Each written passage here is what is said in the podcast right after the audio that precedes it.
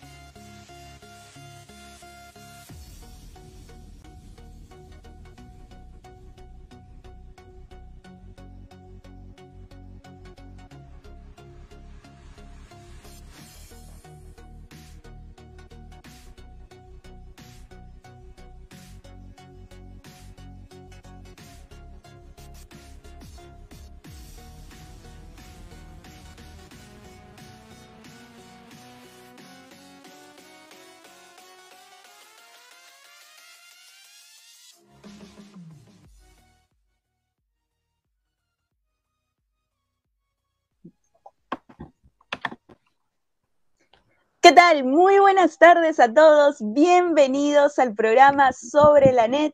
Hoy, jueves 20 de mayo, mira, lo venía ensayando y ahora sí fue jueves 20 de mayo, siendo exactamente las 6 y 2 de la tarde. Iniciamos más temprano este programa porque hoy hay mucho de qué hablar, mucho vole de qué conversar con ustedes. Mi nombre es Raquel Catalina y como siempre para hacer este programa de voleibol estoy acompañada por Tony Montenegro. ¿Qué tal, Tony? Buenas tardes. ¿Qué tal? Buenas tardes, Raquel. Buenas tardes a toda la comunidad de voleibol de Sobre la Net. Bienvenidos a este lindo y bello programa. Y sí, Raquel ha estado practicando como que 20 de mayo, 20 de mayo, no me voy a equivocar, 20 de mayo. Lunes 20 de mayo, bien.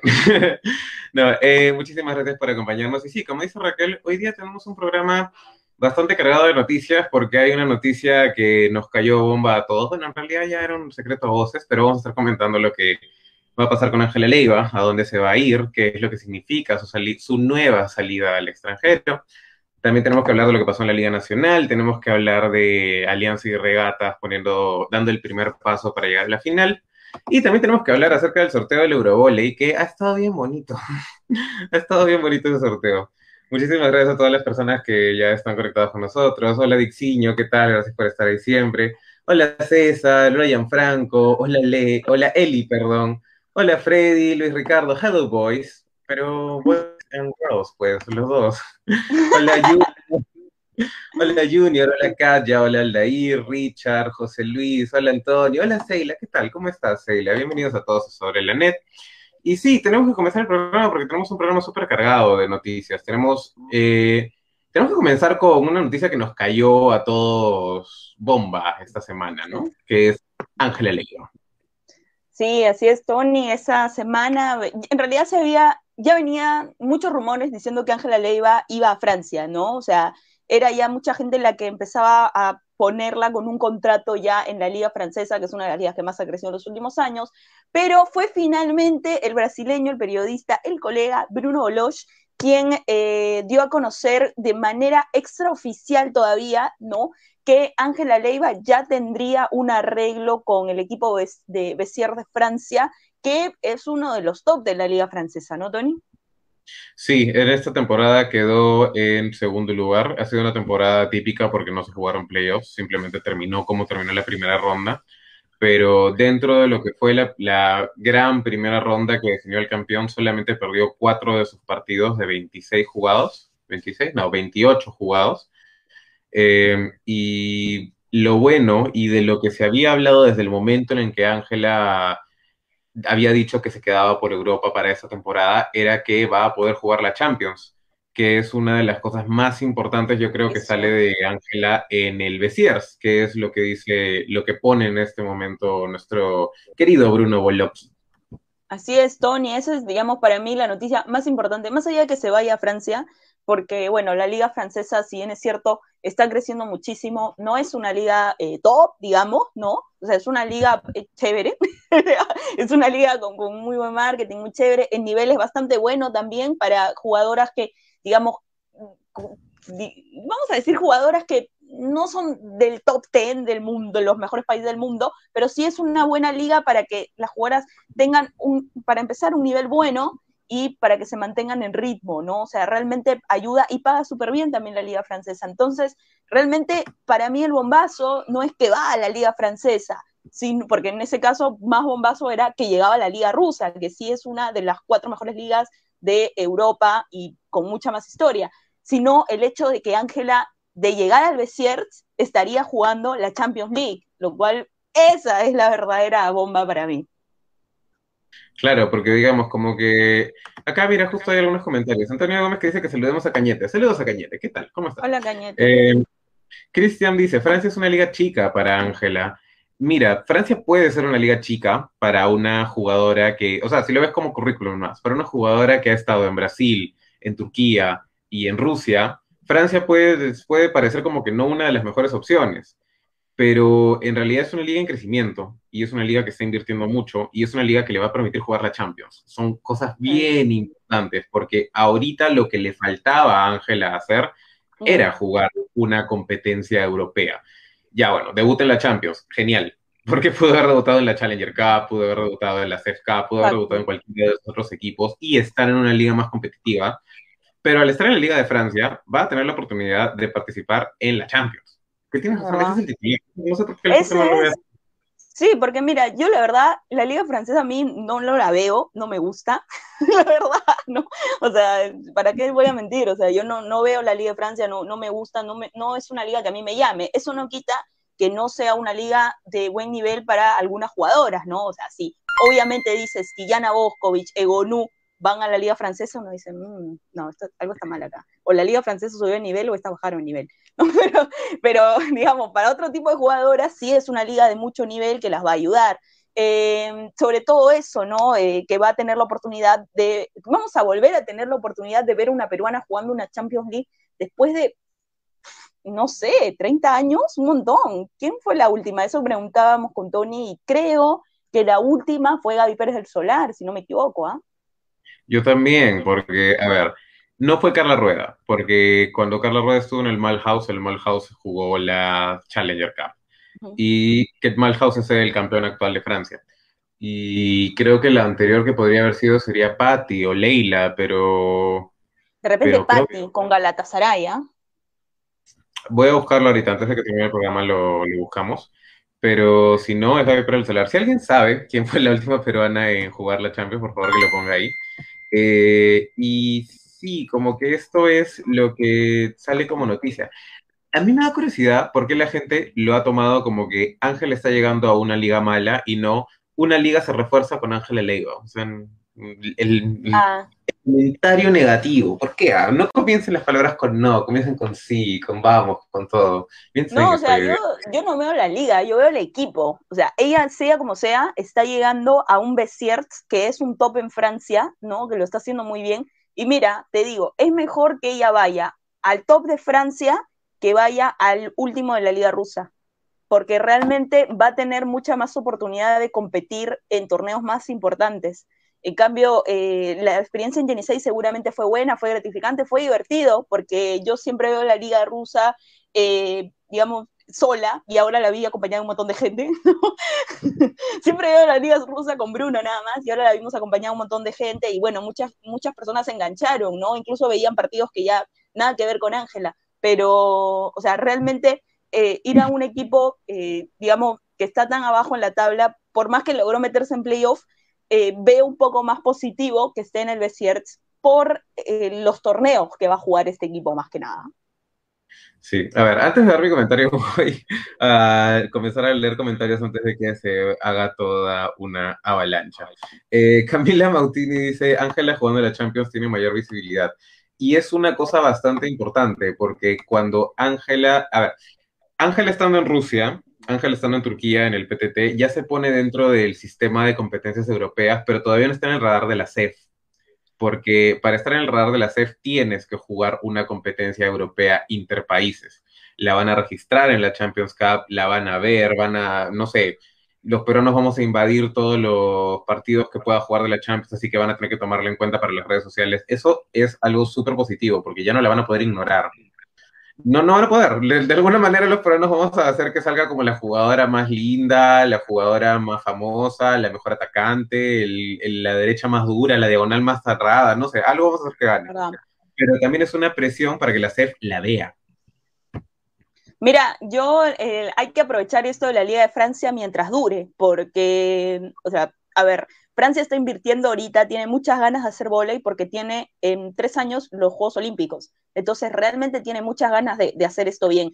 Pero la verdad es que la liga francesa eh, creo que en un futuro va a terminar pasando como lo que pasó con España, lo que pasó con la misma liga peruana, eh, lo que pasó un poco también con Puerto Rico. Puerto Rico también en un momento era un destino muy atractivo que pagaba muy bien, pero después fue bajando un poco. Entonces aprovechemos Francia mientras dure y de ahí ya otro país saldrá con una liga, ¿no? Y, ahí aterrizaremos todos. Pero mira, en esta liga están aterrizando todas las buenas jugadoras que no tenían un lugar o en, las ligas top del mundo. Por ejemplo, muchas cubanas están yéndose a jugar ahí, muchas argentinas que siempre hemos dicho que son jugadoras buenas, que de repente no son buenas para un top en Italia o un top en Turquía o un top en Rusia o un top en Brasil, también están llegando a Francia. Entonces, realmente se ha vuelto un destino importante para el desarrollo y eso es importante. Más allá de si nos gusta o no, si el nivel es malo o bueno o cualquier cosa, es, una liga en crecimiento. No sabemos hasta dónde va a crecer y cuándo ya va a empezar a dejar de crecer, porque va a pasar, lo siento, pero va a pasar.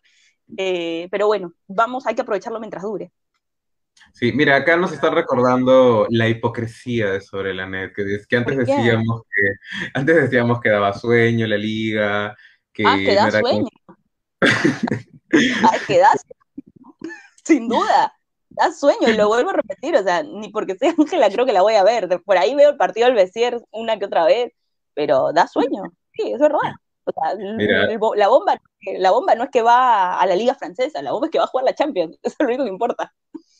En realidad, como liga, la liga francesa, a mí me pareció eh, pesada, o sea, como que es buena en el sentido que va a tener un montón de partidos, porque va a tener un montón de partidos.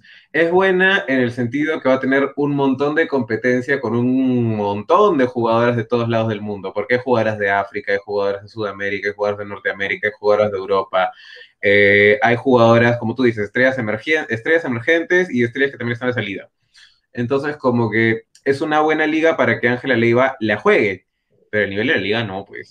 Claro, o, sea, estamos viendo como que los pros de la liga, o sea, el nivel ya sabemos qué nivel tiene, o sea, no los voy a engañar, no les voy a decir, sí, está al tope de ser como la liga de Brasil, o no, está cerquita de ser como la liga de Italia, no, o sea, eso lo saben todas, las jugadoras que van también lo saben, saben que es una liga en crecimiento, en desarrollo, pero de que está en un top, no lo está. Eso no resta mérito a Ángela, ojo, ¿ah? porque Ángela, sea como sea, se la está llevando un equipo que se está reforzando para la Champions, no para esa liga, para la Champions. Exacto, y tenemos que pensar algo. No pensemos en Francia como la Liga de Francia, que tiene una que en este momento ha dicho, bueno, rompamos el mercado porque tenemos plata para dar y porque necesitamos entrenar a nuestro equipo para, para París 2024. Pero Francia, como país en la Champions, siempre ha tenido un equipo arriba. Nunca ha sido desconocido en la Champions. El Malhouse ha llegado. Em, han tenido, creo que, cinco veces una MVP francesa en la Champions también, porque se la toman en serio. O sea, que llegue un equipo de Francia es como que, bueno, Ángela llega un equipo de una liga más abajo de las que ha estado, pero bueno, pero va a jugar la Champions. Eso es lo importante. Además, creo que solo dos equipos de Francia van a la Champions, el primero y el segundo. Entonces, eh, me parece que sí, aunque en la tabla general vi que habían resaltado tres, pero debe ser que el tercero debe haber clasificado a otra copa Perdón, han anotado cinco. Han anotado cinco. El Malhouse, el Besiers, el Nantes que quedó tercero, el Bolero Lecanet que quedó cuarto y el Canes que quedó quinto. Los otros deben ir a Copas van, Pero hay equipos que, algunos van directo a la cuarta ronda de la Champions, que es donde se hacen los grupos, y otros van como a una pre-Champions y tienen que jugar en llaves de playoff para poder clasificar. ¿Es, eso o solo está marcado? ¿No, no lo describe más? No lo describe más, pero yo creo que debe ser eso. Y de todas maneras han clasificado a la, a la, a la no la Challenger, no la Challenger tercera, a la CES Cup, perdón, me olvidé de la Copa Intermedia. Eh, ya, a ver, mira, aquí también están diciendo, Karen lo dice muy bien por Angelita. Eh, Vania dice, sí, Yamila Nisetich estaba ahí en Francia. Y Juan Norabuena también dice, reemplazará a Nisetich, tiene la valla alta. Yo no sé si reemplazar, reemplazar es la palabra correcta, porque no, no tiene el mismo estilo de juego Mm. pero como punta va a estar ahí. Y sí, pues Yamila Nisetich le dejó la valla alta en el sentido de que es Nisetich, pero al mismo tiempo nuestra Ángela, pues tampoco, tampoco hay que decir que nuestra Ángela es mala, nuestra Angelita es linda, buena, preciosa y acaba de jugar la Liga de Rusia, ya tiene que llegar a ser la estrella ahí. claro, está, llegando a poner orden ahí, como dice, por favor, yo vengo de la Liga de Rusia, de Rusia así que arrímense, no mentira pero es bueno, es bueno que, es bueno que vaya a una, es bueno que vaya a una liga en la que puede crecer ella también. No por la liga en sí, sino por todo lo que le va a dar la liga. Además, mira, por ejemplo, acá Stiller Avellaneda dice, Farriol y Jaycee se quedan. Sí, la combinación de centrales sudamericanas de Bianca Farriol y Jaycee Soto se quedan. Son las dos jugadoras que se van a quedar y voy a repetir quedar hasta que pueda encontrar lo que estoy buscando. Ya. ellas son las dos jugadoras que se quedan junto con la libero Alexandra Rochelle. Todo el demás equipo está cambiando. Sale la armadora August Rasky, eh, sale Yamil Nisetich, lógicamente, sale Casimir Brown, Malina Terrell y Anaís Robert, que Malina Terrell fue eh, durante mucho tiempo una de las mejores puntas de la liga también, junto con Yamila, o sea, están arriba. Tony, justo que estamos hablando de la gente que se va, eh, justo nos pone un comentario Vole Audax de con quién va a jugar, qué jugadoras conocidas hay en este, en este equipo, digamos, que estarían acompañando a Ángela Leiva. Ojo, ah, e-, es muy probable, porque yo realmente sí creo en, en eh, pero todavía lo tiene que anunciar el club, así que igual nosotros ya nos proyectamos en que Ángela está ahí, pero vamos a esperar ansiosos que lo anuncie el club también, ¿no? sí, porque no sería la primera vez que hemos patinado con un club de Francia. ¿eh? Recuerden que en esas mismas notitas regalado también se iba esta temporada. Así que hay que tener cuidado, pero Bruno Boloch ha sabido antes que las mismas jugadoras a dónde se van, así que yo le creo. en ese sentido sí yo le creo. Sabíamos antes que Frolova que Ángela llegaba al Yenisei, por favor, dime si no, Tony. Totalmente, Así, totalmente, gracias a Bruno Boloch. Pero ya, aquí justamente la pregunta interesante, ¿quiénes llegan? Llega la armadora Breaking de Canadá. La, la armadora favorita. Mira, acaba de estar en la Athletes Unlimited, acaba de quedar en uno de los mejores puestos, fue capitana, me parece que en algún punto, era la armadora escogida por todos. Entonces, es una buena armadora que llega, no es la única canadiense que llega, también está llegando Hillary Howe, que yo no la recordaba, pero tú sí. Claro, ella vino a los Juegos Panamericanos de Lima 2019, o sea, ella, eh, digamos, no digamos, no, no tenía tanto protagonismo antes en Canadá, pero ese equipo que vino a Lima 2019 se ha vuelto como un pre-Canadá, o sea, era como un pre-Canadá del Canadá que es hoy eh, en día, ¿no? Incluso, mira, en ese equipo estaba Brikin también. Entonces, sí, realmente es, eh, digamos, van a ir la nueva generación de jugadoras que se espera que estén eh, teniendo más continuidad en, en, la selección de Canadá, ¿no? Sí, Eh, sí, pues que Canadá está haciendo el recambio generacional y es un recambio al que tenemos que estar acostumbrados. Lo que pasa es que no lo habíamos visto a Canadá como ese, ese tipo de equipos que hacen recambios, pero sí, están trabajando bien en Estados Unidos, así que ¿qué nos queda? Bueno, la siguiente que llega es Dayami Sánchez Sabón, que es la opuesta de la opuesta cubana, que le hemos visto jugar con Cuba hasta de libero. Así, ha jugado de central, sí. Recuerdo que Hernández la trajo y la trajo de libero y era el más alto que la central. Pero aprendió a recibir y aprendió a defender las locuras que funcionaban de Cuba. También llega Mayara Basso de Brasil, que ha jugado, llega del Piñeiros y es de la misma categoría de Ángela. Ahí va a haber un lindo duelo entre las dos por ver cuál es la mejor de la categoría dentro del club. Ahí, que bien malicioso que voy a poner. y la última que llega es eh, bueno, llega una libro más, Pauline Buffet, que es también de Francia. Esas son las nuevas contrataciones que va a tener. Así que Ángela va a estar bien acompañada, no, no es un mal equipo. Tony, ¿y cuántas extranjeras en campo? Mira, si es como la temporada pasada, todas. Ah, mira, entonces sí es, mira, entonces sí hay más intención de desarrollar la liga de lo que uno pensaba. Sí, están, están con ganas de desarrollar la liga. Lo que pasa es que esta temporada abrieron esa posibilidad para que todo el mundo contratara gente con la esperanza de que los clubes le tomaran interés y ha funcionado, ha funcionado bien. Entonces, todos los equipos ahora quieren contratar mejores jugadoras. Sí podría pasar lo que tú comentas de la Liga de España y de la Liga Peruana, que por el hecho de estar rompiendo el mercado sin un objetivo, sin un objetivo real, podrían morir en unos 4 o 8 años. Pero tendríamos que ver qué tanto le funciona el objetivo real que es desarrollar un equipo para Francia porque ya han intentado de todo. ¿ah? Lo que pasa es que creo que es como la selección juvenil de Francia juega ahí, me parece, o es en la Liga 2. De... Claro, ahí juega. Entonces le conviene a ellos enfrentarse con equipos de nivel, porque ese equipo, del de Francia, que seguramente lo vamos a ver en, la, en el europeo, que más adelante vamos a hablar de eso, pero ese es el equipo que están promocionando para los Juegos Olímpicos. Entonces, ese equipo que está jugando ahorita contra los mejores, contra los clubes, no contra los mejores clubes, pero sí contra muy buenas jugadoras, eh, realmente esperan que rinda frutos para París 2024. Y ojalá, y justamente por eso te digo, que creo que es una liga que va a tener una fecha de caducidad después de París. Depende mucho de, depende mucho de lo que pasa ahí, ¿ah? porque si después de París dejan de renovarle eh, la confianza al equipo de voleibol, como que ahí muere. Pero no creo, ¿ah? porque ya, ya probaron la gloria con el equipo masculino. Fácil, fácil quieren meter por ahí al equipo femenino. Porque lo, han inventado, ¿ah? O sea, ellos pagaron su entrada al Grand Prix. Em, igual que nosotros. Igual que nosotros. Pero nosotros nos mantuvimos por mucho más tiempo. ¿Qué, pasa acá? Pero ya. Eh, sí, Gianfranco dice algo interesante. El Besiers dice que va a anunciar novedades a las 3 a.m., 12 hora peruana. Así lo puso, 12 a.m. hora peruana, porque si lo puso así, el community manager del Besiers habló con el community manager del Yenisei y le contó todo. le dijo, mira, los peruanos son así, no son así, tienes que aprender a decir no. que...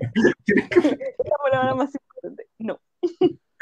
Y siempre tengo preparado una foto de Ángela por si acaso. y, sobre todo ten respuestas planificadas con respecto al transfer, ¿no?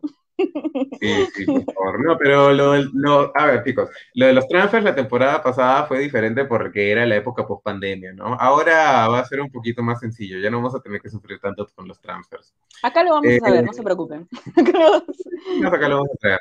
Alejandro Arrieta dice, hola, ¿por qué llegaste tan tarde, Alejandro? ¿Qué está pasando? ¿Qué, qué está ocurriendo contigo? Estoy mandando, Alejandro, ¿no? no creo. Desde que ya no está Depon en la liga, ya no, ya no viene temprano. Ah, bueno, pero ya te iba a decir que Depor se mantiene en la liga. Stella nos dice que tiene que haber una francesa en cancha. Mira, eso alguna vez le funcionó a Italia. claro, el año que salió campeón, en el 2002. El Italia que salió campeón en el 2002 era eh, una italiana en cancha y todas las demás refuerzos extranjeros de alto nivel. Al final, esa una italiana que estaba en cancha formado, formó el equipo que campeonó en el 2002. Sí, era realmente increíble. Eh, es, una, buena estrategia, porque acá cuando tú quieres poner más, más, extranjeras, dicen, no, le va a quitar sitio a las peruanas. por favor, hay algunas que deberían quitarles el sitio de todas maneras. Sí. Eh, acá Miguel Ángel también nos dice, hola, ¿qué ha pasado? ¿Por qué todavía está llegando tarde? No, no entiendo. Es que temprano, creo, Tony. Sí, no, nosotros hemos avisado temprano. Acá Nelly Sales nos está mandando su cherry. Si necesitan transfer, me avisan. Mm, bueno, En el negocio clandestino de los transfers. Oye, pero negocio clandestino puede ser, pero lo, hace mejor que muchas personas que se dedican a hacer transfers, ¿no? Es verdad. Yo hago transfer, pero cobro muy caro, así que lo hagan. No, mentira. No, yo, no me atrevo a hacer transfer desde la última vez que pasó, pero esa es otra historia para otro día. Eh, historia. Sí, sí, después lo acompañaremos para hablar de esa triste historia. Hablen de las semifinales de la Liga Nacional en un ratito. Todavía no. Ah, todavía no, que todavía no, Tony. yo dije, ya, vamos. Una vez, no, ya, a ver. Alguien más dice por acá, Ángela va a salir MVP de la Liga Francesa. No lo sé, pero va a ser interesante ver lo que va a hacer estadísticamente también. ¿Te imaginas que le escojan MVP de un partido de la Champions? Porque ahora la Champions escoge mm. su MVP al final del partido. ¿Te imaginas? Si, si Yana Sherban fue MVP de un partido del Dinamo de Moscú en la Champions, cualquiera puede ser MVP de un partido de la Champions. apunten. Bueno, eh, para terminar con Ángela Leiva, esperemos el anuncio oficial del Besiers para volvernos locos, porque mientras que esto sea, sigue siendo un rumor, pero es uno de esos rumores que ya básicamente están confirmados. Y realmente les deseo un gran futuro a Angelita en la Liga de Francia, pero más en la Champions. Yo quiero verla en la Champions, quiero ver una peruana jugar en la Champions, quiero que la Champions le haga un videito de highlights. No, no van a poder evitarlo, van a tener que hacerlo. ese, video la va a romper, ¿ah? si, suben ese video, ese video la va a romper. Pero bueno, como tú bien dices, Tony, vamos a esperar al anuncio oficial. Sin embargo, eh, nosotros, yo la, creo que Tony también lo sumo, creemos mucho en, ese post, realmente sabemos de, que Bruno lo es un periodista con mucha credibilidad, así que realmente toda la buena onda del mundo para Ángela Leiva que se va a Francia, muy posiblemente. Y bueno, ahora sí vamos a hablar de lo que pasó en la Liga Nacional Superior de Voleibol, nuestra preciosa liga que también está en crecimiento, ¿por qué no decirlo? Hay que, de alguna manera tiene que crecer. Sí, no, tiene problemas de crecimiento, ¿no? Tienen que inyectarle hormonas de crecimiento, como a Messi. Oye, pero te, diré algo, ¿ah? A la temporada pasada, la temporada que no terminó, el nivel estaba bien feo. Ah, esta temporada, esta temporada como que ha tenido una subida de nivel que es algo interesante porque había venido hacia abajo desde el 2017, ¿no? En el 2017 como que hubo una liga interesante y luego uh, se fue hacia abajo. No, es verdad. Es verdad, esta temporada está un poquito mejor. Sí, en realidad sí, ha crecido un poco. Y ya, tenemos las semifinales, se jugó la primera ronda, el partido de ida de semifinales, el primer partido entre Regatas y Rebasa Acosta, y Regatas ganó por 3 a 1. Em, en, resulta en resultado en realidad esperado, no, no, no creo que haya sido muy inesperado, pero yo te juro que después del primer set, por un segundo, por un segundo me dije, Rebasa va a ganar. Te juro que yo también, ¿ah? Yo pensé que Rebasa le ganaba porque realmente Regatas había, a ver, el primer set lo jugó muy mal, ¿no? O sea, lleno de errores, falló mucho, ¿no? Y Rebasa se mantuvo en lo mínimo, en lo justo, o sea, fallaba lo justo, lo que tenía que fallar, ni más ni menos, eh, le hizo un muy buen partido desde bloqueo hasta ataques, digamos, selló muy bien, sobre todo en, los primeros puntos del set, me parece que se marcó como tres o cuatro bloqueos, ¿ah? O sea, realmente era, no encontraba el camino regata, siempre encontraba gente bien parada y eh, bueno, empezó a hacerlo muy bien, pero eh, en el segundo set, que yo te soy sincera, creo que Rebasa lo pierde solo más que Regatas ganarlo. También creo que Regatas hace una jugada maestra eh, no venía jugando bien Taisa, eh, necesitaban a Angélica Aquino en el campo, pero tampoco querían perder a Kiara, porque no era que estaba jugando mal Kiara, solamente que tiene ese problema todavía que atrás no es tan buena jugadora como Angélica Aquino. Y bueno, Horacio Bastit hizo una jugada que para mí sí fue, lo respeto muchísimo por lo que hizo, pasar a Kiara a posición 2, que solamente un torneo le he visto jugar a Kiara por 2, y, mantener a Angélica Aquino en el campo, que, soltó un poco, liberó mucho a, a Carlos Ortiz también. Sí, era necesario porque Rebasa le había planteado bien el sistema de bloqueo y estaba pasando más por el hecho de que necesitaban una recepción más bonita para poder jugar contra ese sistema de bloqueo que les había planteado Rebasa. En el segundo set, lo que le pasa a Rebasa es literalmente que se equivocaron tres veces más. El set termina 25-22 y los puntos estuvieron exactamente idénticos. 15 puntos de ataque para cada uno, dos puntos de saque para uno, un punto de ataque y un punto de bloqueo para otro, pero Regatas cometió solamente cinco errores y Rebasa cometió ocho. Ahí también va el tema de la jugada maestra con, con Thaisa McLeod. No es que Thaisa haya estado jugando mal, pero su producción de error estaba uno o dos puntos más de lo que Rebasa le iba a permitir. Rebasa estaba jugando muy afinado. Tenía que jugar regatas un poquito menos a cometer errores y no podía teniendo a Kiara en la recepción que no le da la recepción perfecta. Bueno, tampoco a Angélica aquí no le da la recepción perfecta, ¿no? Pero es, tiene más experiencia recibiendo que Kiara. Y Thais ha estado cometiendo errores arriba. Al simplemente anular esa producción de error, que es chiquitita, era como uno o dos nomás. Pero ese uno o dos es lo que hace que Regatas termine ganando el segundo set.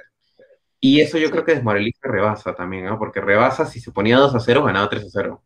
Mira, Rebasa en realidad en el segundo set, Tony, iba, a ver, fue un, set raro porque primero estaba, casi, primero estaba delante Rebasa, no, arrancó ganando regatas, luego Rebasa, creo que 4 a 0, creo y Rebasa se pone 4-4, o, o sea, empiezan así, empiezan a estar tú, tú, tú, algunos veces se ponía arriba Rebasa, otras veces regatas.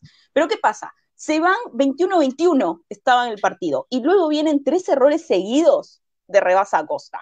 El saque que deja, eh, el saque que deja en la net, no me acuerdo quién lo deja, Chourio falla un ataque, y ahí Mari Carmen, que casi siempre es una bola segura en ataque, también lo falla. Y ahí es donde Regata se despunta. Por eso te digo, es, estás 21-21 y cometes tres errores, pones al otro equipo 24-21. Entonces, realmente por eso te digo, ese set para mí lo pierde y rebasa solito. O sea, no hay más. Y bueno, Regatas ah, hizo bien lo, que tenía que hacer en, el, en, ese set, hizo el punto que le faltaba y la verdad es que se, digamos, le devolvió la confianza al equipo, ¿no? O sea, y ahí, a partir de ahí, se marca otro partido. Regatas gana con más, con más soltura. Sí, no, no pudo, no pudo recuperarse de haber perdido ese set. Y yo siento que no, mm, no. Dentro, las de Regatas sabían que lo habían perdido, porque habían jugado de igual a igual. No estoy diciendo que habían jugado mejor. Regatas le jugó de igual a igual. El problema es que esos tres errores, esos justos tres errores, son los que al final los terminan matando. El tercer set lo jugaron mal. No hay nada que hacer. Rebata jugó, eh, rebata, estoy diciendo, se me combinan los dos. ¿no? rebata. díganlo, es un trabajo. Rebata, regata, rebata, regata, rebata, regatas. pero, pero ya, ese tercer set lo juegan mal y Regata salió a atropellarlas, básicamente. Y ya en el cuarto set, la recuperación que tuvieron no fue lo suficiente como para traer anímicamente de atrás lo que tenían. Sí, fue un partido bueno de, de rebasa en general organización de ese tercer set. Pero Regata se lo planteó mejor. Es verdad. Y tuvo una solución que eh, yo le pregunté a Gretel al final si habían entrenado con Kiara por dos. Porque Kiara solamente ha jugado, que yo recuerde, no sé, Tony, de repente tú que tienes un poco de mejor memoria, eh, yo a Kiara solamente le recuerdo haber jugado un torneo como puesta en la época de Marco Queiroga en la selección que como tenía los problemas de ser punta que no recibía y tampoco jugaba bien atrás, entonces quisieron pasar la posición 2. Ese es el único torneo que le recuerdo como jugadora, como puesta, que tampoco es que le fue tan bien, entonces la volvieron a pasar a 4, pero es el único. Entonces yo le pregunté a Gretel si habían entrenado eso, si era, había sido como una salida de emergencia. Y me dijo que no, que la verdad la situación del partido se había dado así, pusieron a Kiara porque era importante mantenerla en el campo porque no estaba atacando mal, pero sí sintieron la necesidad de tener a Angélica Aquino, que más allá de si Gretel se llevó el MVP, porque estadísticamente sí, realmente el data arrojó una estadista, una puntuación buena para ella, creo que Angélica Aquino fue el verdadero rescate de ese partido. ¿ah? Realmente lo que empezó a hacer, ordenó la defensa, eh, ayudó mucho en recepción, liberó a Ortiz, porque tú notas, Ortiz empieza a jugar mucho más relajada siempre que tiene a Angélica atrás, hay otra confianza. Eh, y ella también empezó a hacer lo que ella sabe en ataque, ¿no? Jugar contra bloqueo, acomodarte bien el balón, si te puede pegar una, la pega, pero mayormente empieza a, desordenarte, ¿no? Porque nunca sabes qué te va a hacer Angélica. Sí, y comenzaron a, jugar más veloz las bolas a las puntas, que es algo que a Carlos Ortiz le funcionó muy bien. porque lo que tú decías del primer set, se estaba estrellando mucho con el bloque, así que necesitaban acelerar la velocidad y no podían si Carla tenía que estar sí o sí presente en la recepción. Al estar Angélica, ya era un poquito más fácil que ella obviara la recepción. Y se lo dijo el mismo Martín. Martín estaba bien atento a eso. Martín les dijo, ya, ahora están recibiendo las dos, tienes que sacarle la punta que está arriba total y completamente. Pero Angélica y Miriam pueden recibir de a dos. Ese es el tema. Cuando hacen ese cambio ya es más fácil que Carlos Ortiz quede libre y es más fácil que Gretel juegue la bola acelerada. Porque con la bola en segundo tiempo no estaba pasando bien Carlos Ortiz, se estaba estrellando contra el bloque de Rangel. Mira todo lo que cambia simplemente un cambio en recepción. Eh, Steyler Avellaneda dice acá que Kiara fue opuesta en el Sudamericano Sub-20 del 2016. Sí, ese es el sudamericano del que habla Raquel, pero tiene dos torneos más en el que jugó de opuesta. Aunque no lo creas, el Mundial del 2015. El Mundial del 2015 fue la, era la segunda opuesta de Perú. Y de ahí ha jugado la siguiente liga con Cristal, también de opuesta, pero no recuerdo por qué. Eh, eh, la, liga después de esta, la 2016-2017, no recuerdo por qué tuvo que ser de opuesta. No sé si porque Thaisa no estaba o ocurrió la misma situación que ocurrió ahora, que necesitaban una opuesta en la cancha que no sea Thaisa por alguna razón. Creo que sí, ¿no?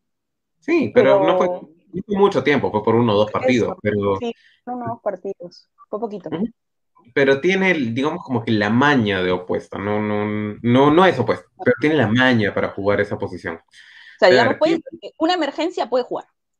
Exacto. Podemos llamarla una jugadora por ala, una alera, una wing spiker. Y ya, si, si quieres meterla al centro también, ya, pues es una all around, all around spiker, no, no sé. A ver, ya. Kimberly pregunta, ¿qué le pasó a Tania Costa? Pensé que ella era la opuesta titular de Regatas Lima. Tania tuvo una lesión que la había sacado hace tres semanas, tres semanas de la cancha. Y, supuestamente el día de la semifinal, el día miércoles ayer, era su último día de rehabilitación. Pero debe de ser que va a tardar un poco más, porque si no, habrían cambiado a Thaisa por Tania. O sea, la necesidad de meter a Kiara dice que sí, no, Tania no está bien. Sí, Tania estaba en el partido, ¿ah? pero con buzo, sentada en la banca, o sea, no calentó nada. O sea, estaba, pero no estaban. o sea. Estaba, pero no estaba. Eh, a ver, Bolio Dax dice, a Rebasa le faltó creer que sí podía ganarle a Regatas. Puede ser, ¿ah? Puede ser que el nombre al final les ganó. No creo, ¿ah? Pero, pero el pesa. sobre el, mira, en el cuarto set le pasa lo mismo que en el segundo, ¿ah? O sea, iban 2019, creo, o sea, rebasa un punto abajo nada más, el 2019, y nuevamente comete dos o tres errores que hacen que Regata se despunte. O sea, por eso te digo, sobre el final, a, Rebasa le está faltando manejar los nervios. A ver, y se equivocó la misma gente. Bueno, creo que, bueno, recuerdo que se equivocó Chourio, ¿no? Entonces, realmente para mí el problema va un poco por ahí, ¿ah? porque, a ver, estás en el punto definitivo, tú eres la punta segura, el refuerzo extranjero no puede fallar. O sea, no puede fallar o sea, perdóname, yo sé que todo el mundo es humano, que todo el mundo puede fallar, pero estás ahí en una semifinal, tú eres el refuerzo, o sea, tienes que meter la pelota, tienes que clavarla y no botarla fuera, porque ya te pasó en el segundo set y te vuelve a pasar en el cuarto set. O sea, no sé, a, mí eso no, digamos, no, quiero ser mala ni, ni, ni tirarle lodo, nada por el estilo, pero realmente hay que, digamos, ella, a ella le dan el balón para que lo solucione y la termina fallando. Entonces no está bien tampoco, pues, Es como que le faltó el tema de la extranjera de semifinales también, ¿ah? Porque, digamos, ha sido la extranjera correcta para el equipo de Rebasa para llegar hasta aquí, sí, les ha solucionado la vida también. Pero ahora estamos en semifinales, ahora es donde tienes que meter todos los puntos. Y no falló bolas que no debió fallar. Yo creo que eso se puede arreglar, pero en este momento ya como que no es tema de arreglarlo. Rebasa Costa ya no es un equipo que está llegando a la liga, ya no es un equipo que está por primera vez participando, no, ya es un equipo de semifinales. Lo bueno es que se la creyeron, porque pudieron, haberse caído, pudieron haberse caído, pero no. Mira, al margen del tercer set, Tony, que sí lo jugó muy mal, ¿no? O sea, que ya fue, eh, olvídate, olvídate. El primer, segundo y, y cuarto set Rebasa lo juega bien, o sea, lo juega de tú a tú con Regatas Lima. El problema es cuando en esos puntos finales empiezan a cometer errores. Si Rebasa no comete esos errores, yo no sé si gana o no, pero Otra hubiera sido la historia. De repente se hubieran ido al 30-28 y, lo perdían 30-28 o lo ganaban 31-29, no sé. Pero lo hubieran peleado un poco más. O sea, lo que te digo es, regatas, no es que, o sea, le gana porque en el marcador sale así, pero si uno analiza bien el partido, Regatas tiene puntos en los que no juega bien y rebasa, le hace el favor de equivocarse. Sí, en realidad sí. Mira, acá Karen Lozada, también lo había puesto. El tema es que rebasa después del punto 20 se tensiona. En cambio, regatas la experiencia lo hace cerrar. Mira, hay, los comentarios de Carla Ortiz pueden haber sido muy comentados en este partido por todo lo que dijo. ¿Qué pasa contigo, Tony? Los comentarios de, Carla pueden ser muy comentados. Sí, no, estoy, estoy, haciendo, estoy haciendo un destrozo del idioma español que no tienes idea. Estás redundante hoy día. Sí, pero bueno. Ya, a ver. El comentario que hizo Carla Ortiz en el partido puede haber sido em, cualquier cosa, pero les dijo algo muy cierto al equipo de regatas. Es normal que jueguen mal el primer set. se los dijo. Chicas, es normal que juguemos mal el primer set. ¿De qué se, ¿Por qué se estresan? Y tenía razón. al final, al final rebasa también cometió errores en ese set. A partir del punto 20 les costó cerrar. Lo que pasa es que tenían el colchón de puntos bien alto. Tenían como 5 puntos arriba, estaban 21-16. Entonces termina 25-22, bueno, recuperaron tres goles las regatas, no les alcanzó. Pero ya cuando vas parejo, punto a punto, llegas al punto 22 empatado, bueno, no, no llegan al punto 22 empatado, pero llegas al punto 20 empatado, ahí es donde sí se nota la falta para cerrar ese set que son cosas arreglables, felizmente, son cosas en las que Rebasa puede trabajar. Y lo que era, no, no, no es un equipo que salió a pararse contra Regatas Lima y a morir. Es un equipo que quiere llegar a la final. Es verdad. Mira, mañana va a ser, eh, yo creo, a ver, lo que pasa es que el problema es que Rebasa no juega mal, solamente que le falta ese blues cuando llega al punto 20 o al punto 19. Si soluciona eso, podemos ver un partido, no sé si le gana o no le gana, pero un partido por ahí donde Rebasa presione mucho más sobre el final, ¿no? O sea, ojalá pueda mantener ese juego constante hasta el punto 25 y hasta el punto 25 de ellas, no del rival, ¿no? Porque, o sea, esa es la, esa es la idea. Vamos a ver qué pasa, Tony. Ha sido un partido para mí mucho mejor que el segundo. O sea, fue más interesante, tenía más cositas. Horacio Sebastián estaba loco, eh, Martín también estaba un poco loco en la banca. no, estaba todo bien en ese partido. O sea, realmente sí, me gustó ese partido, pero no sé si tengas un comentario para cerrar con Rebasa o nos vamos trasladando ya al Círculo Alianza que fue decepcionante. Mira, una, una pregunta de Junior José que dice, ¿quién será la opuesta mañana? ¿Kiara de frente o Thaisa? Em, yo creo que va a comenzar con Thaisa, porque ese es ella es su titular. No, no, no, no creo que cambie el esquema de juego porque le funcionó en un partido. Cada partido es individual. Sí, pero sí ya creo que va a entrenar de Kiara la opuesta para tenerla, por si acaso. Claro, tiene que ser un recambio importante en ese partido. Pero bueno, vamos a ver qué, qué, pasa mañana. Es otro día, otro, nunca hay dos partidos iguales, así que vamos a ver. Y esperemos que tampoco haya dos partidos iguales con el Alianza Chírcolo, porque realmente, Tony, qué partido de Chírcolo, ¿ah? Para feo. Disculpe, ¿ah? Disculpe, yo sé que nos ve un montón de gente que hincha por Chírcolo. A mí también me gusta Chírcolo, no voy a decir que no, ¿ah? no me voy a hacer la loca y decir, ah, Raquel, pero tú dijiste que Chírcolo va a campeonar. Y, realmente quiero sostener lo que digo, pero puede ver lo que hizo en el último partido, no puedo sostenerlo. Estoy avergonzada, casi no salgo al aire hoy día. Mira, em, yo no sé qué pasó con Chírcolo, porque todo lo que hizo que llegaran a esta etapa no estaba. O sea, la, facilidad de entrega en la recepción, la belleza del armado, las combinaciones, las, líneas marcadas, el bloqueo. Más poético, Tony. ¿ah?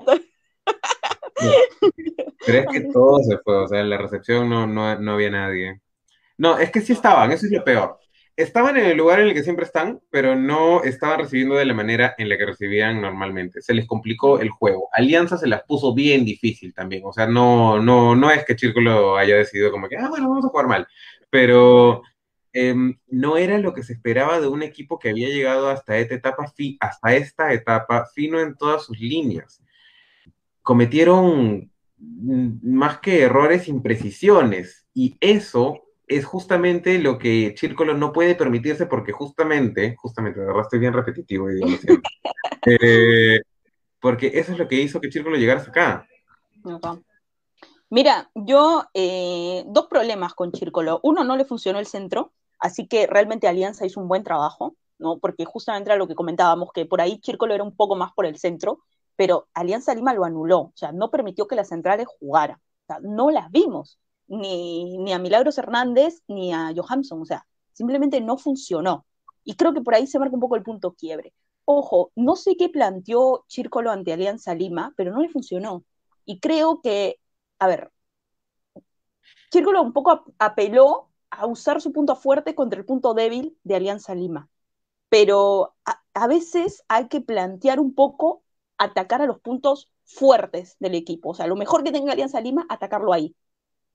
Me parece que tal vez le hubiera funcionado un poco más, porque no hubieras dependido de lo mejor de ti. Porque lo dependió de lo mejor de él para hacerle daño a Alianza y le anularon lo mejor de él y no pudo hacerle daño. ¿Sabes qué es lo que siento también? Que Chírcolo no salió a pelear un partido contra Alianza Lima. O sea, no, no tienes que ser un genio, bueno, no tienes que ser muy, muy, muy loco volei para saber por dónde es que juega Alianza Lima. Alianza Lima juega con los batón como, como atacante principal. Entonces, como que no, no entiendo dónde estaba la sorpresa ahí. No entiendo por qué te sorprendía Lobatón. No, no entiendo por qué la gente sigue, se sigue sorprendiendo con Lobatón. Eh, digamos, como que comenzó con Isabela, después entró Maylaura, Maylaura le dio un refresco, Maylaura está defendiendo muy bien, ¿ah? no, no, es, es, algo que ha mejorado bastante en esta temporada, pero en general Círculo no salió a jugar contra Alianza, Alianza sí salió a jugar contra Círculo, salió específicamente a jugar contra Círculo, sabía dónde pararse en el saque de Iruela, sabía dónde pararse en el saque de Hostos, sabía dónde bloquearle a Hostos, Diana de la Peña, quizás no tuvo una de sus mejores producciones de puntos, mm. pero estaba en todas. estaba en todos los bloqueos. Estaba, era bien difícil que pegaran solas. Y eso molesta la paciencia, pues. Em, estaban bien estudiadas. Sabían contra quién iban y en la potencia que tiene Alianza en la net, al final les hizo ganar.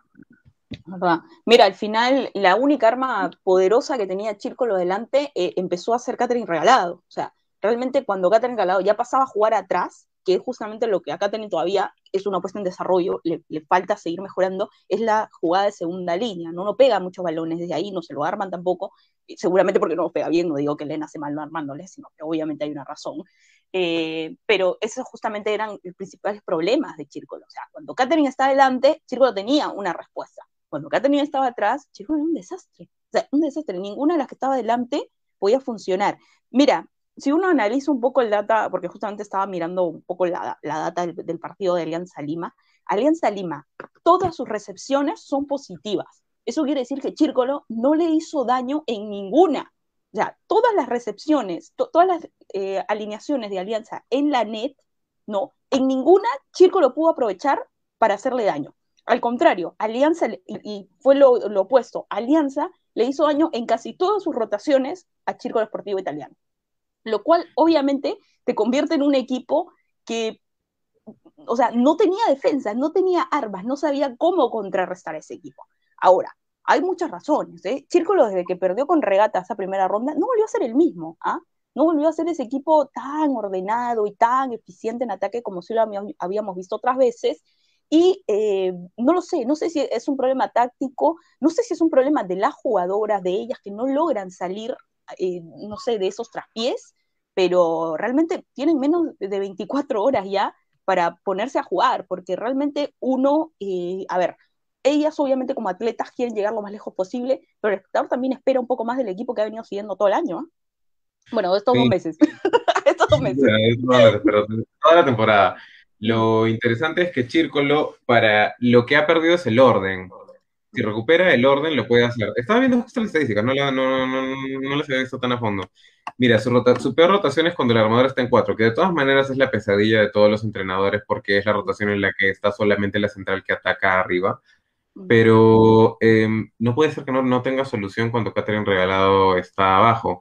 En ese caso sí falló una de las puntas. En ese sentido sí falló Sandra Hostos en la producción de puntos. Ahora, por ahí hay comentarios de que falló porque se maquilló, falló porque se puso pestañas, falló porque se puso Ay, rímel. no sean ¿ya? no sé, o sea, o sea, si quiere, si quiere ponerse maquillaje, que se lo ponga, no va a cambiar su forma de jugar, no, no tiene nada que ver. Si jugó mal, jugó mal, no jugó por eso. Pero em, ahora lo que tiene que hacer Círculo es ordenarse. Eso, eso es lo interesante, que no, no necesita nada más, no necesita cambiar nada técnicamente, necesita ordenar todas las rotaciones en las que está. Necesita entender qué es lo que hizo Alianza Lima contra ellos. Alianza Lima no los engañó mucho tampoco. No Eso. fue que Claro, o sea, si yo hubiese visto que salían con 20 jugadas con Yuhami, 20 jugadas Sí. con Diana de la Peña, si de la nada Magui Laura me comenzaba a pegar zagueros por dos y Daniela me comenzó a jugar por seis, nada, Alianza fue Alianza. Alianza simplemente fue recepción precisa, defensa como locos, eh, todas atacan en su posición, Brenda Lobatón pega al final. No, no, hay- no hay mucho que pensar. Es verdad. Mira, Alianza, eh, justamente eso que decías, tiene, digamos, tiene más posibilidades que Chírcolo resolver una bola que defiende. Chírcolo no. Y eso es algo que no le estaba pasando tanto a Chírcolo. ¿ah? Ojo, este partido realmente sí lo jugó mal. Alianza jugó como siempre, o sea, bien.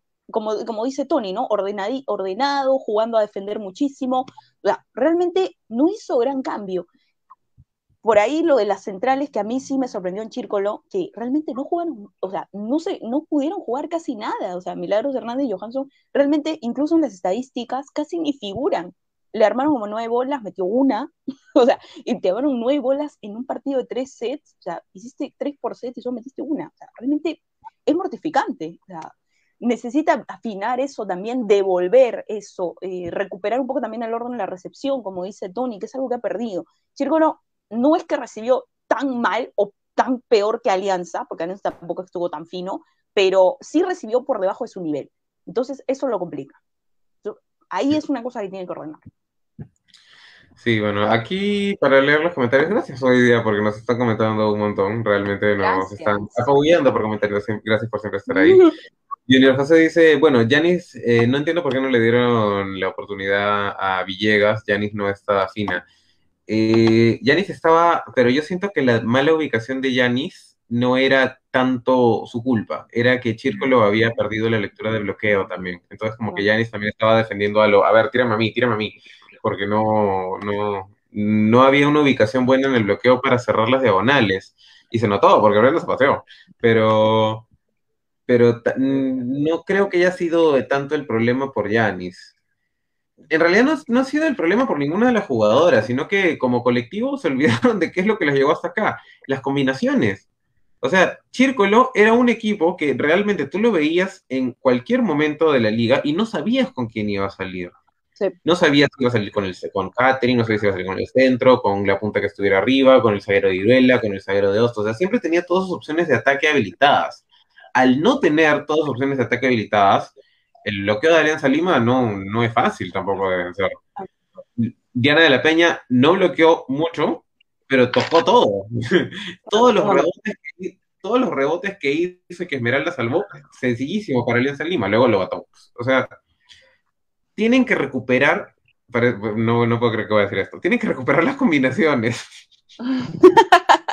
sí, de verdad, sí. O sea, mira, podríamos decir, pero ¿por qué pierde las combinaciones? O sea, ¿en qué momento se desordena tanto para perder eso? Porque ni siquiera en su peor partido de recepción perdió. ¿Es un poco también nervios de semifinales? Puede ser, ¿no? Puede ser. No, o sea, también como que vienen como el equipo que quedó segundo en su grupo. Yo, quedaron primeros en la primera ronda, pero tampoco es que eh, les haya ido bien en la segunda ronda. Han venido de menos a más, por ahí también estaban comentando. Entonces, como que les ha agarrado esto en un momento frío. Es difícil, pero no imposible, ¿ah? Sí pueden hacerla, pero en este momento Alianza realmente solo tiene que hacer lo mismo. Círculo, es el, Círculo es el que tiene que cambiar, tiene que cambiar las cosas. Y ojo, cambiar tantas cosas en menos de 48 horas es bien difícil, ¿eh? De verdad.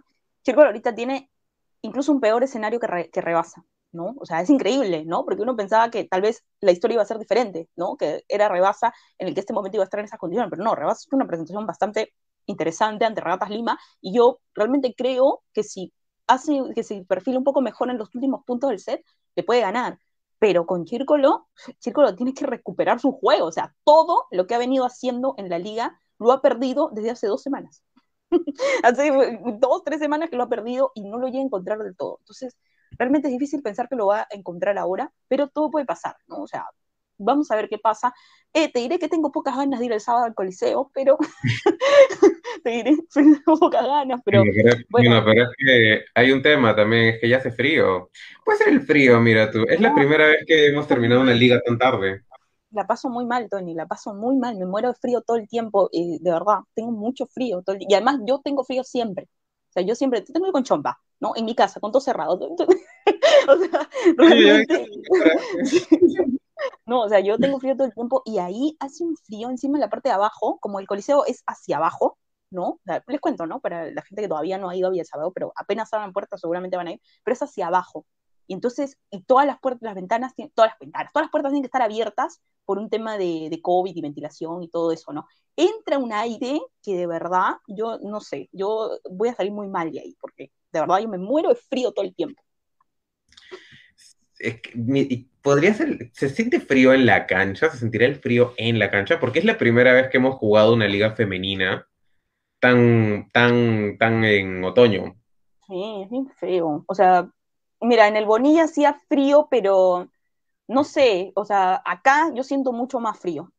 no sé si es por el, por el campo, porque está todo abierto, entonces el aire como que circula un poco más. Hay mucho viento y es un viento muy frío pero no sé, en el, dentro de la cancha hace más frío que si sales. O sea, si sales y estás un ratito ahí en las banquitas viendo cómo vacunan a la gente, no tienes tanto frío. O sea, igual es frío, pero no tienes tanto frío. Pero estás dentro del campo, yo me muero de frío. Yo no sé cómo la gente está ahí sin chompa, yo no sé cómo las jugadoras lo hacen. Yo me muero de frío. Fácil es el frío, fácil es en frío. no, no me digas que Elena tenía frío, pues no te pases. No, no, no. ahí, murió mi teoría. Ahí murió mi teoría. Camila tampoco va a tener frío ahí. Hasta Milagros Hernández te creo que tenga frío, pero Camila y Elena no pueden tener frío ahí. Por acá te dicen que cafecito, chocolate para Raquel, que no te muevas de frío, que te abrigues. Roger dice que lleves tu frazada. La, la de tigre, ¿no? La de tigre. Escúchame, eh, gracias al señor por la frazada de tigrecito, pero ya. Eh, por acá Franco estaba preguntando si eh, que Chírcolo pierda sería una decepción. Bueno, para Chírcolo. Eh, para mí también, ¿ah? para mí también. No me gustaría que no me gustaría que así, ¿no? Después porque me odia la gente de Alianza, ¿no? no, a ver, no quiero que pierda en dos juegos, nada más. O sea, pero hace una semana era como, no, yo quiero que, que el chico lo le gane a Alianza en dos juegos, ¿no? Pero después era, no, quiero que el chico lo pierda en dos juegos. No, mira. No quiero, no quiero ir ni un solo día más al Coliseo, pero si hay extra game, no hay problema. Bueno, ya, si hay extra game y chico lo va a pasar a finales, bueno, voy, voy, voy, iré, pues iré, ¿no? pero, no, a ver, va a ser una decepción en realidad si pierde así, ¿no? O sea, dando ese espectáculo, ¿no? 3-0. Mira, hasta un 3-2 mañana, ¿eh? Y eso que te lo estoy diciendo yo, ¿ah? O sea, que yo que siempre me quiero, que a las 2 de la tarde ya estoy guardando mis cosas. o sea, un 3-2 es como, sería un, un poquito mejor. Lo interesante aquí sería que. Algo, algo iba a decir y perdí mi tren de ideas, pero ya. Alianza Lima sí le gana. Ya, ya recordé el tema es que perdería feo. Eso es lo que tú dices. Si, si hubiese perdido ayer 3-1, 3-2, si, si, hubiese habido un set peleado como el de Rebasa, como que diría, bueno, ya, ¿qué, vamos, qué vamos a hacer? Le ganaron. Pero así no, no, es, no es una forma bonita de irse. Pero bueno, vamos a ver qué pasa. Anthony, te, te, quería preguntar algunos datos de la liga. Bueno, me acordé de uno, porque viste que la semana pasada, el programa pasado, estábamos hablando un poco de los récords de los equipos. Mm. Mira, si Regatas campeona, sería el primer equipo, creo, por, al menos de la historia de la LNCB, que, eh, a ver, ¿cómo lo digo? Gino Vegas es el presidente actual de la federación y por más que ya no esté en la O2 de eh, Regatas Lima, ¿no? Igual todos sabemos que él sufre, ¿no? De que él vive por Regatas, porque es su club, nadie espera que deje de quererlo en realidad pero me parece que sería el primer club que campeonaría con el presidente, digamos, no a su favor de que lo favorezca, sino sería el primer club de un presidente que campeona. Porque mira, Castro no ¿ah? Podría ser, ¿ah? A ver, porque Pilar no, Diana no.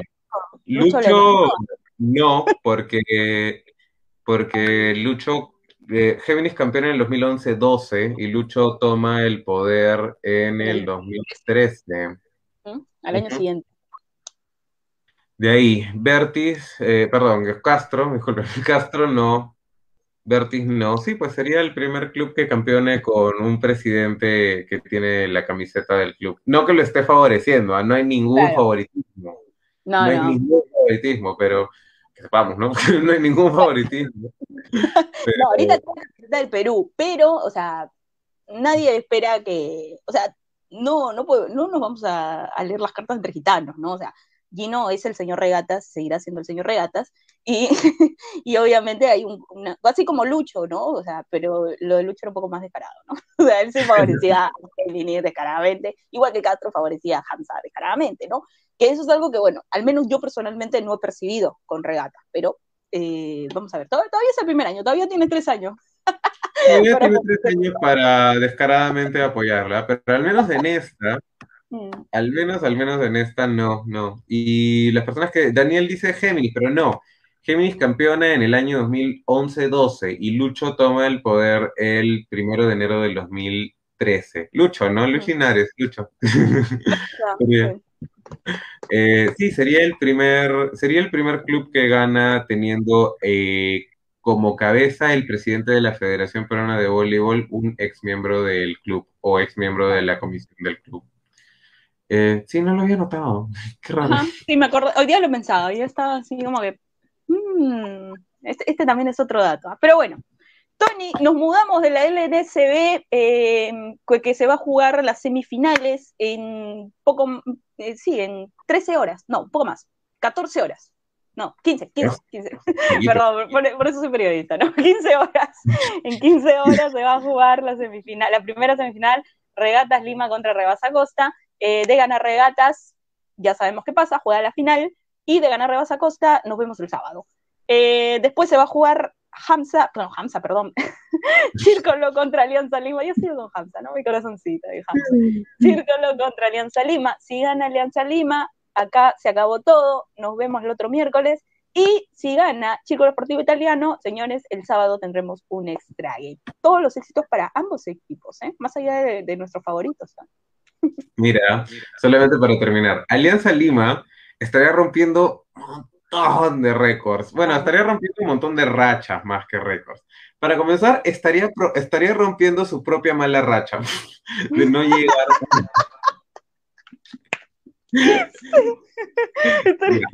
Eso ya es un gran paso, ¿ah? Eso ya es un gran paso. Es un gran paso, es un gran paso. Para comenzar, Alianza Lima estaría rompiendo su primera gran racha, su gran, Alianza Lima estaría rompiendo su mala racha de no haber llegado nunca a la final de la Liga Nacional Superior de Bolívar. También estaría rompiendo la mala racha de nunca haber estado en el podio. Yo sé que es lo mismo, pero bueno, hay que contarlas. Eh, Alianza Lima también podría hacer algo interesante Sería el primer equipo en la Liga Nacional Superior de Voleibol de Perú desde Divino Maestro en jugar con todas peruanas una final. Y bueno, ya de campeonato también lograría eso, pero desde el año 2010 no hemos tenido una final en la que hayan participado todo un equipo de peruanos. Y realmente me parece súper bien por Alianza. ¿Sabes qué también, Tony? Tengo otro récord, ¿ah?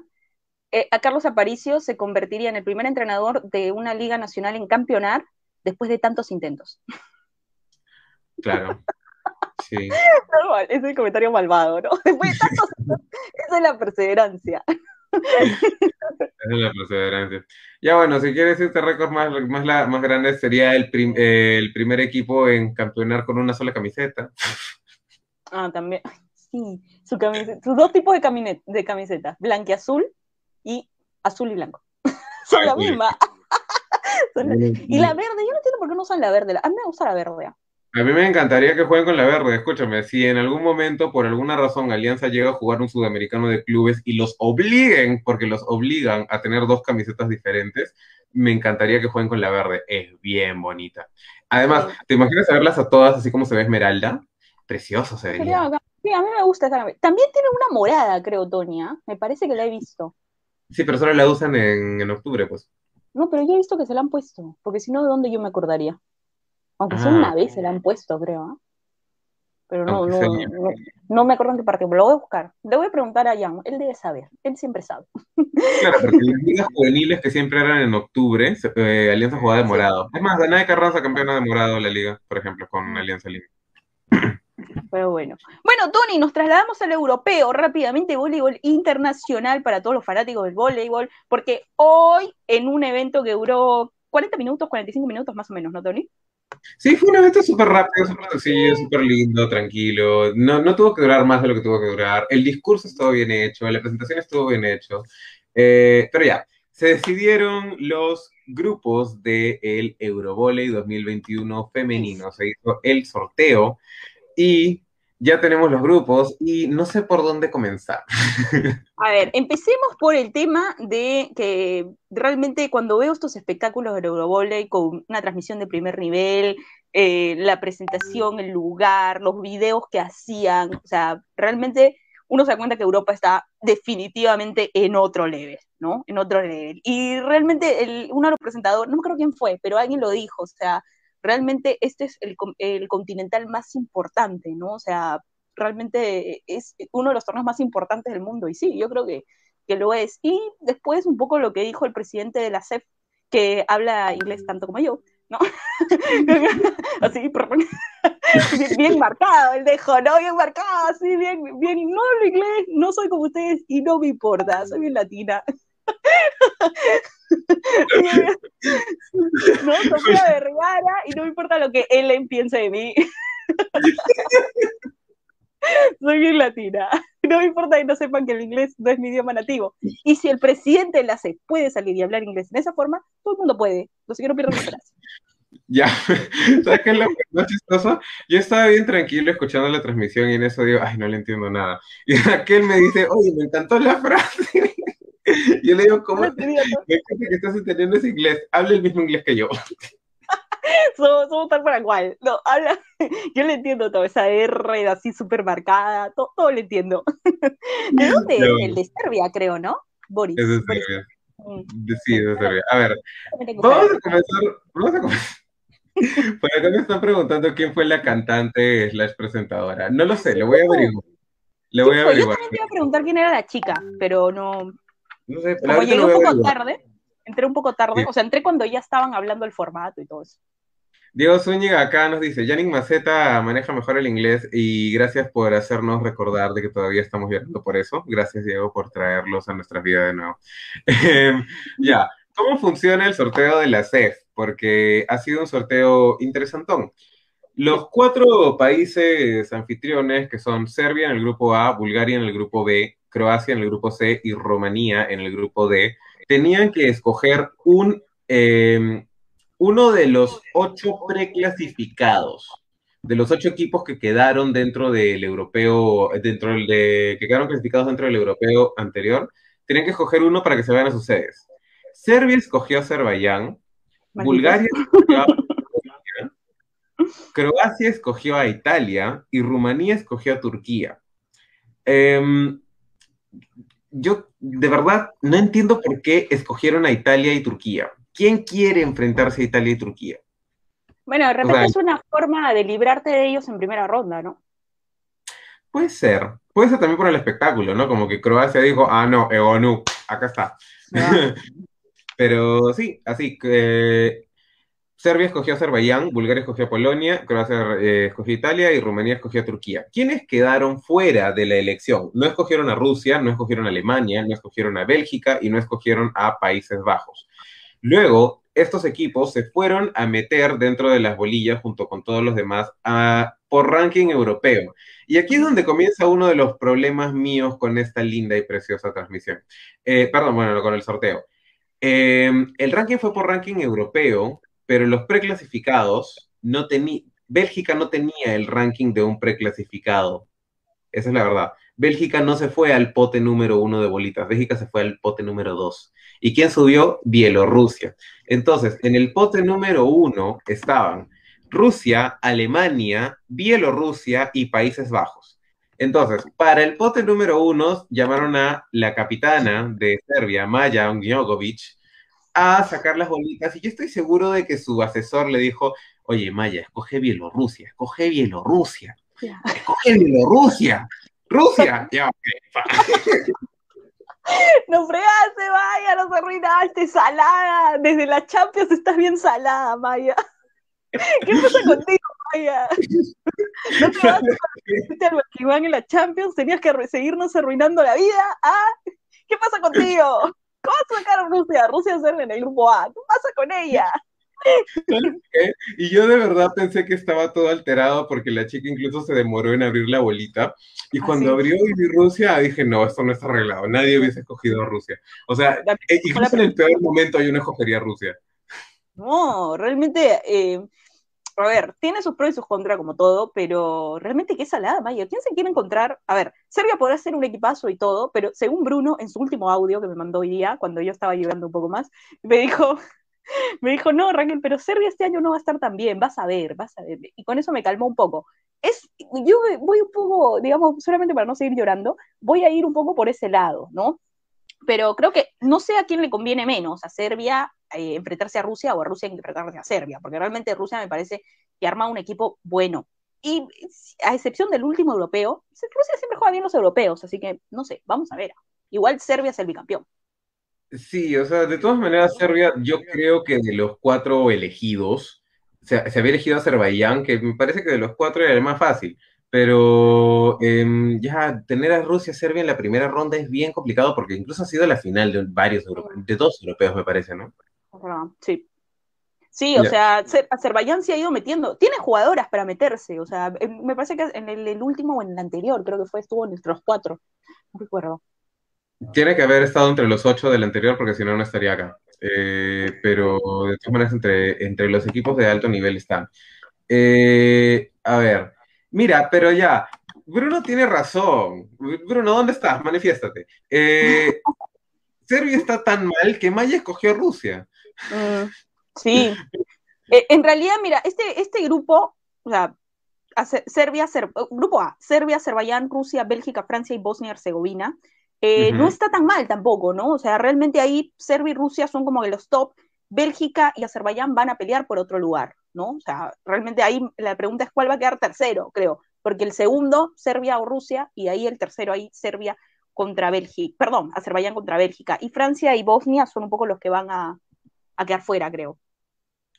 Sí, bueno, acá ya comenzaron las dramas. Gianfranco dice que Rusia sube, Rusia pasa primero en el grupo, luego Serbia y luego y luego Bélgica. Eh, acá Diego dice, no, Serbia pisará por encima de Rusia. No, no sé cómo puedes decir pisará por encima de Rusia y no esperar que Raquel esté con ganas de patear. No lo permito, bloqueenlo, sáquenlo inmediatamente, que se vaya, no quiero en este programa. Pero ya bueno, este fue el orden de la elección para luego comentarlo. Eh, Mayo escogió Rusia el grupo A, Alemania el grupo B, eh, Bielorrusia el grupo C, Países Bajos al grupo D. Luego Elitza Basileva mandó Bélgica al grupo A, España al grupo B, Eslovaquia al grupo C y Ucrania al grupo D. Eh, después la capitana de Croacia, que es Samantha Fabris, envió a Francia al grupo A, a Bulgaria al grupo B, a Hungría al grupo C y a Rumanía al grupo D. Y la capitana de Rumanía Neka on, Onyeyewe, me, me, me, me, dice el nombre, no sé por qué no lo puedo decir, Neka Onyeyewe, mandó a Bosnia y Herzegovina al grupo A, al grupo B envió a Grecia, al grupo C a Suiza y al grupo D Rumanía. Acá hay varias cosas interesantes. La primera, lo que tú me dijiste en la mañana, se enfrentan las Boskovic. Así es. Eh, Tijana Boskovic de Serbia, obviamente, va a enfrentar a su hermana, que juega en Bosnia y Herzegovina. Las dos son opuestas, así que no sé, de repente por ahí se encuentran en alguna rotación, pero e-, ese es, digamos, el dato curioso de este grupo A, ¿no? Sí, no, ese es el dato curioso, esa es la foto, ese es el tweet. Te aseguro que va, a haber una foto, las Boskovic enfrentadas, el primer, el primer torneo de Bosnia y Herzegovina también. Em, ahora, ¿tú crees que Serbia, por querer que su hermana pase por ahí, y, por Serbia, como si Tijana fuera por toda Serbia, ¿Tú crees que Tijana por ahí diga, ah, no, mira, yo voy a dejar que me gane dos sets Bélgica, no sé, para que suba Mira, te lo dice una persona que tiene dos hermanas. No. no, de repente va a salir a ganarla tu hermana, a destrozarla. Sí. Sobre todo hermanas mujeres, o sea, sí, nos queremos, toda la fotito y todo, pero cuando competimos las cosas se ponen serias. La, la, competencia es seria. Yo soy la mejor voz COVID. A mí no me van a. Eh, bueno, el grupo B quedó así: Bulgaria, Polonia, Alemania, España, República Checa y Grecia. Este es el eh, grupo de la muerte, dice Antonia. Este es el grupo parejito, sí. Sí, el grupo de la muerte. Pero em, es que, a ver, ya, Bulgaria sí, Polonia sí, Alemania sí, República Checa sí. España, yo siento que sí, pero no. Ah, no, o sea, lo que pasa es que todos estos grupos tienen dos que se van a ir. O sea, que se van a ir.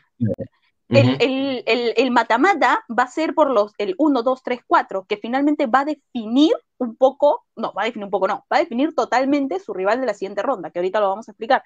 Pero realmente, mira, Bulgaria, Polonia y Alemania, no sé si meto a República Checa ahí, depende si vuelve la ingrata de Javelkova, que es bien ingrata con República Checa. Sí, es bien ingrata con República Checa, ¿eh? República Checa te va con Javelkova, deja Grosser y ve con República Checa, ¿no? Ya, no sea payasa. Eh, por ahí se puede poner un poco más fuerte esto, pero a ver, Bulgaria, Polonia, Germania, eh, eh Germania, Alemania, son modelos muy cerrados, ¿ah? Muy cerrados. Mira, por acá, están comentando que el grupo, Víctor Hugo dice que el grupo de la muerte es el grupo A. Yo, yo creo que es un grupo difícil, pero están Francia y, están Francia y Bosnia, o sea, para que sea el grupo de la muerte tendría que haber la posibilidad de que muera alguien, o sea, alguien importante. Y además hay mucha distancia, o sea, están Francia, perdón, están eh, Serbia y Rusia muy arriba y, más abajo están Bélgica y por ahí Azerbaiyán. Y ya en otro level, mucho menor, eh, es Bosnia con Francia. Entonces acá no, acá tú tienes tres equipos duros, o sea, que entre los tres se pueden ganar. Sí, entre los tres se pueden ganar. Bulgaria, Bulgaria, Polonia, Alemania están fuertes. Ya por ahí España, bueno, República Checa se va a meter si es que España juega como jugó en la clasificación, pero Em, ahí el tema es que Polonia podría estar un poquito arriba, a mi parecer, ¿ah? un poquitito arriba que los demás. Sí, aunque, aunque no sea, Alemania con, con Lippmann, con, o sea, con toda la gente se pone duro también, y Bulgaria con Basileva también. Y en eh, casa. En casa, o sea, también encuentra, digamos, otro aire, otro, digamos, puede ser un equipo también muy complicado. O sea, es Bulgaria. Oye, ¿viste al presidente de la Federación Búlgara de Voley? ¿Cuánto mide el tipo? ¿Dos metros veinte? No sé, bien alto. Era gigante, era gigante. La, la señora, la, la, presidenta de la Federación Croata de Vole, creo que le llegaba a la cintura. O sea, era realmente increíble, ¿no? Sí, era bien, No una foto del señor, era muy alto. Realmente me dio miedo. Imagínate no sé, si, a No sé si tomaron una foto oficial por COVID de todas las personas que estuvieron en el evento, pero me hubiese gustado verlo comparado con las jugadoras, porque era bien alto. Igual nadie tenía mascarilla, ¿eh? creo que dos o tres nada más. A ver, eh, primer mundo, primer mundo le dicen. Sí, a ver, Croacia, Italia, Bielorrusia, Eslovaquia, Hungría y Suiza. Eh, mira, acá tengo otro de mis grandes problemas con, la, con, esta, con este sorteo. No se debería permitir que dos equipos que jugaron el clasificador jueguen la, misma, la misma ronda, porque Bielorrusia y Suiza jugaron en el mismo grupo. Entonces, como que, ah. no, pues. Eh, sí, porque algo dijeron con respecto a que Serbia y Turquía no podían estar en el mismo grupo por haber jugado. porque fueron los dos, los dos finalistas. Finalistas, exacto. Dijeron entonces, no podían, o sea, Serbia no podía escoger a Turquía para que esté en el grupo. Entonces, bueno, eh, tuvo que escoger a Azerbaiyán. Igual no creo que hubiera escogido a Turquía, pero bueno, no se podía. Pero mira, Tony, igual son 12 ah, pero tú dices en la misma serie, porque yo te digo, o sea, son 12 los clasificados de ese europeo, entonces, de todas maneras, en algún momento se iban a tener que topar, ¿ah? pero no, en, eso, en ese sentido, que están en la misma serie, sí, tienes razón, quizás no debieron jugar juntos. Quizá no, porque me parece que Grecia y España también estuvieron juntos en el clasificador, no, mi memoria me está fallando, ahorita lo voy a ver. Eh, pero ya, acá hay otra cosa interesante, que además de Croacia, Italia y Bielorrusia, que tiene buen nivel, ¿Por qué, por qué, por qué Bielorrusia? Bielorrusia. Porque tuve que vigilarme los partidos de Bielorrusia ah. contra Estonia, por eso. porque, tuve, porque tuve que sobrevivir a los partidos de Bielorrusia contra Estonia. Pero ya, no, ya, vamos a ponerlo así. Bielorrusia que tiene nuestras estrellas de la liga rusa que hemos visto durante esta temporada y que han jugado contra nuestra linda Angelita Leiva, está encima. Pero em, Eslovaquia, Hungría y Suiza como que no es tan alta la competencia como, como por ejemplo, no sé, Bélgica. Claro, acá el nivel está de mediano a menos, ¿entiendes? O sea, es como Italia en otro level, o sea, realmente no, nadie va a tener nada que hacer ahí contra, contra Italia, pero después todos los equipos, Croacia, Bielorrusia, Eslovaquia, Hungría y Suiza, o sea, de repente están parejos, pero parejos hacia abajo, no parejos hacia el buen nivel como Bulgaria, Polonia y, Alemania, pues, ¿no? Exacto. Ahorita vamos a ver cómo eso afecta al mundo del voleibol, el mundo del voleibol final, pero ya. Y el grupo D, que es Rumanía, Turquía, Países Bajos, Ucrania, Finlandia y Isabel Hack en Suecia. Pero hace 40 puntos. Sí, pero ya, escúchame, vamos a tener un Isabel Hack contra Turquía, vamos a tener un Isabel Hack contra Guidetti. Es verdad. Y también vamos a tener un Holanda contra Guidetti. Uy, vamos a tener. Bueno, también si contamos todas las personas que le tienen ganas a Guidetti, o sea, ganas de, ganar. Sí, no, eh, eh, la mitad más uno, ¿no? Sí, sí. Eh, la verdad. no, este grupo también está bueno, pero Turquía y, Holanda creo que muy por delante de todos. Muy por delante. Sí, mira. mira este grupo es más parecido a la, con dos equipos muy por delante. Que son Turquía y Países Bajos. Sí. Y de ahí como que Rumanía, por tener la sede, debe tener algún tipo de ventaja. Eh, Suecia, por tener a Hack, tiene una gran ventaja. Ucrania es un buen equipo. Finlandia es el medio relegado por acá. ¿Sabes qué? Con excepción del grupo A, en todos los grupos se ha repetido un grupo del clasificador, porque España y Grecia en el grupo B estuvieron juntos en su clasificador, Bielorrusia y Suiza estuvieron juntos en su clasificador, y Ucrania también estuvo con Suecia. Mm. No, entonces es algo que quizá, o sea, lo que pasa es que no cuenta el clasificador acá, cuenta el ranking, ¿no, me, no dijiste al principio? Sí, no, cuenta el ranking, cuenta el ranking totalmente, pero pero me parece que por ahí se debió de mover un poquito la cosa para no tener, no tener ese tipo de, cosas. A ver, Suiza debió de estar en el grupo B, por ejemplo, y Grecia en el grupo C. Aunque eso haría de que... Aunque eso haría de Se lo hubieras dicho a la romana, pues, Tony. pero es que es un sorteo, es un sorteo. O sea, si hubieran sido sembrados, te creo, pero al final la culpa ha sido las que sacaron las pelotitas. Sí, la culpa ha sido de las capitanas de cada una. Ahora cada una tiene que regresar con su propio equipo y decirle, escogí a Rusia, escogí a Rusia. No, mentira, la gente igual la va a querer a Maya. Eh, yo no, pero la gente la va a querer. Eh, pero bien salada, bien salada. Ha sido bien, creo que ha sido salada para todos, ¿ah? No, no, ha sido salada un poco para todos, ¿no? Porque ella también metió a Alemania en, este, en el grupo B. Entonces, como, ah, voy a fregar a todos ahorita. Ya mira, pero la única que se sacó una bolilla ganadora fue Samantha Fabris, ¿ah? Porque Elisa Basileva. Ah, no, pero Basileva se escogió a sí misma España, no, sí, sí. Ah, sí no, Basileva es la campeona. ah, Basileva, escúchame, tenemos que hablar de cómo él, eh, de cómo la propuesta de matrimonio le ha caído espectacular a Basileva. Estaba divina, divina. Mejor, este comentario es eh, out of context, pero estaba mejor eh, que, digamos, Fabris o, Maya. Estaba reluciente Basileva, realmente. Algo le ha hecho a Tanasi porque le roba algo. o sea, Tanasi cada día está peor y cada día está mejor, ¿no? O sea, mejor jugador, más regia, radiante, y a Tanasi 80 años. A ver, ya. Eh, para las personas que están súper interesadas en lo que está pasando en el Eurovisión, que es un evento de Europa que también tiene un montón de banderitas. Sí, nosotros lo vemos. Sí, ahorita nos vamos a ver en la Eurovisión, tranquilos, no todo está bien.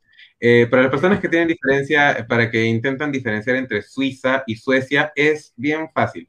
Suiza es rojo y Suecia es azul. Suiza tiene la cruz blanca, Suecia tiene la cruz amarilla. Suiza no tiene Isabel Hack, Suecia sí tiene Suiza tenía a Montrux. Eh, como que esas, son las diferencias entre Suiza y Suecia. Ya, a ver, por acá, mira, están poniendo. Gianfranco y Diego dice, las italianas contra Santarelli. Cierto, porque está en Croacia. No, pero Santarelli no está en Croacia. Ah, sí, pues está en, Croacia, está en el grupo con Croacia. Los italianos contra Santarelli, pues. Oye, nosotros vivimos a Santarelli, Tony, lo vimos, lo vimos a vivo, así. Hemos visto al campeón de la Champions en vivo. Es verdad. Sí, A ver, pelear a ver, con- la Challenger, y lo vimos pelear con Fabris también. Sí, claro que sí. Lo que pasa es que a veces llega un punto cuando estás en el voleibol en el que, en el que muchas personas te dicen como que no todos los días ves una medallista olímpica. Sí. Sí, la verdad es que sí, todavía. Siempre es alguien, siempre es alguien, siempre es alguien. Pero bueno, acá Tony, Diego Zúñiga nos pone, República Dominicana jugará el Eurovoley así como jugó la clasificación a Atenas en Sudamérica. Ya, Qué te maldad. explico, te explico. Podría jugar el Eurovolley si solo si se juega como clasificador a otro torneo y no se han inscrito más de tres equipos. Así que eh, si por alguna razón, eh, ¿cuánto? 24 menos 3, 21 de los equipos que acabamos de mencionar no pueden llegar a participar porque, no sé, no, vola- no pudieron volar porque se quedaron en sus casas, porque se quedaron dormidos, República Dominicana puede ir a jugar al Eurovolley con toda la tranquilidad del mundo. Es verdad. Un saludo también para Junior, que dice que soy la única que le hago caso. No, Junior, hay mucha gente que, que te hace caso, estoy segura. ¿no? Yo pensé, que yo tampoco te hago caso. El amor propio ante todo, ¿no? Un saludo para ti, Junior, gracias por vernos.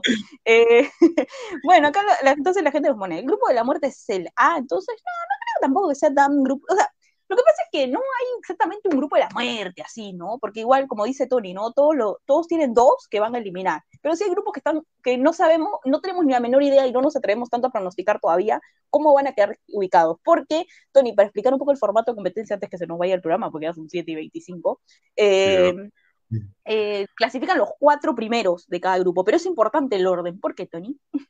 porque juega el A contra el C y B contra el D, lo que significa que el A se va a enfrentar contra Italia. Ese, ese es el problema.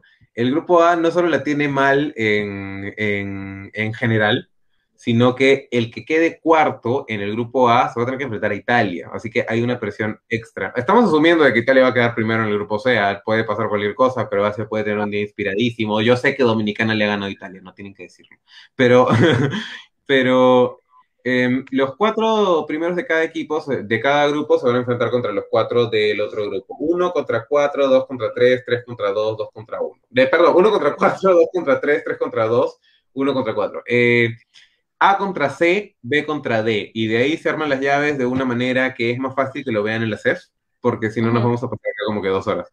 Eh, Pero- no puedo poner ahorita la foto porque eh, se malogró mi computadora, entonces mi computadora, o sea, se malogró una computadora y no la tengo acá, entonces no puedo, pero bueno, pero igual está saliendo el programa, así que eso es lo importante.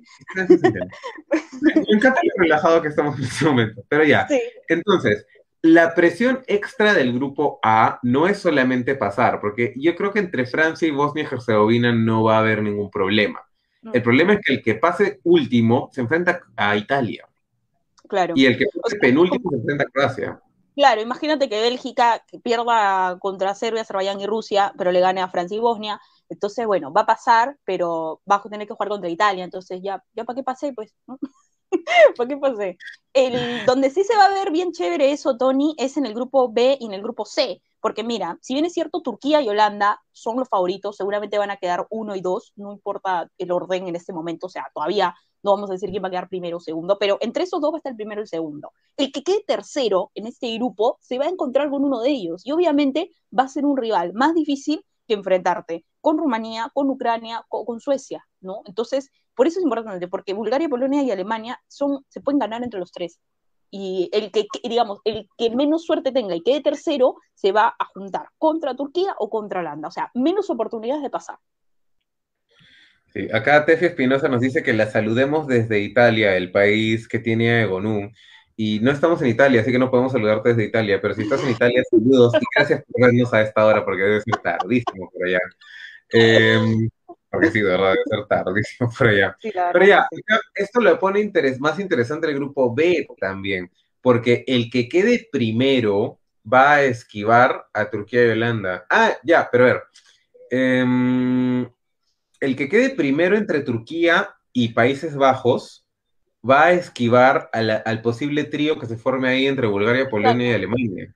O sea, es lo que estoy diciendo, pero en viceversa. En el, o sea, viendo desde el enfoque del grupo de Tony. o sea, yo lo vi desde el enfoque del grupo. de... Yo lo había visto. es que yo esto... conflicto.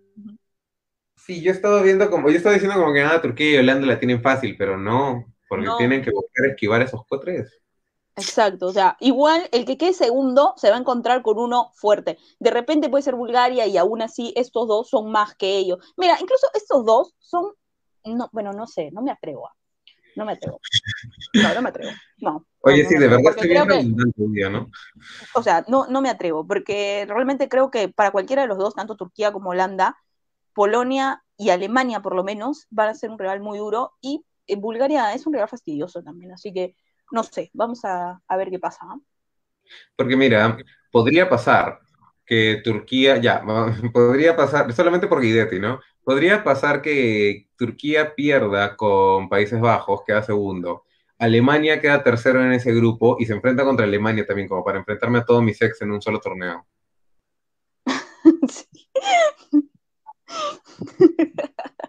Sí, ya de ahí Em, lógicamente, Ucrania, Rumanía, Finlandia y Suecia se van a pelear por tener la mejor ubicación porque también, bueno, lógicamente uno se va a enfrentar contra uno de los tres de Río. Oye, de verdad estoy bien redundante hoy día. He dicho exactamente lo mismo que tú al revés. Sí, ¿ya ves? Eso es lo que estoy diciendo. Ya, disculpen, mi redundancia de hoy día, discúlpenla. Nos vamos, nos vamos. Bueno, esos fueron los datos del europeo, gente. Eh, el europeo todavía para agosto, agosto-septiembre, ¿no? Sí, el europeo es todavía para agosto, que juega, se juega agosto-septiembre. Sé que la final es el 4 de septiembre, pero déjame ver cuándo comienza. Creo que comienza el 11 de agosto, por ahí. Por ahí me parece, porque estaba planificando mi, viaje al europeo. que se quedó con la pandemia. Del, 18 de agosto al 4 de septiembre. Ya, ok.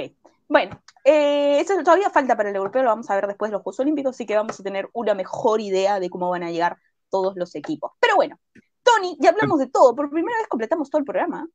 Oye, sí, ¿quién lo diría? Pero también son siete y media. Lo que pasa es que hoy día hemos tenido noticias así súper importantísimas. Eh, Rubén nos dice, ya que no me saludaron, al menos te, digamos, te diremos chao. No, te diremos hola. Hola, Rubén, ¿cómo estás? Hola, Rubén. Sí, porque nunca decimos chao. nunca decimos. No vamos Sí, como caballos, sí, salimos nomás. bueno, bueno, gente, muchas gracias a todos. Eh, Tony, ha sido un placer hacer el programa hoy contigo, ¿ah? como siempre. Eh, muchas gracias a todos los que sumaron a la transmisión. Mil disculpas de nuevo a la gente de YouTube que no ha podido ver el programa, pero es que como dije hace un rato se me malogró una computadora, entonces no puedo hacer las cosas bien. Pero por lo menos en Facebook vamos a salir hoy y seguramente siempre, pero a partir del lunes ya debemos estar saliendo en YouTube también. Así que muchas gracias a toda la gente que nos ve por ahí también. Después de inmediatamente después van a poder ver el programa en vivo, bueno, no en vivo, en diferido, pero como si estuvieran viendo en vivo por YouTube.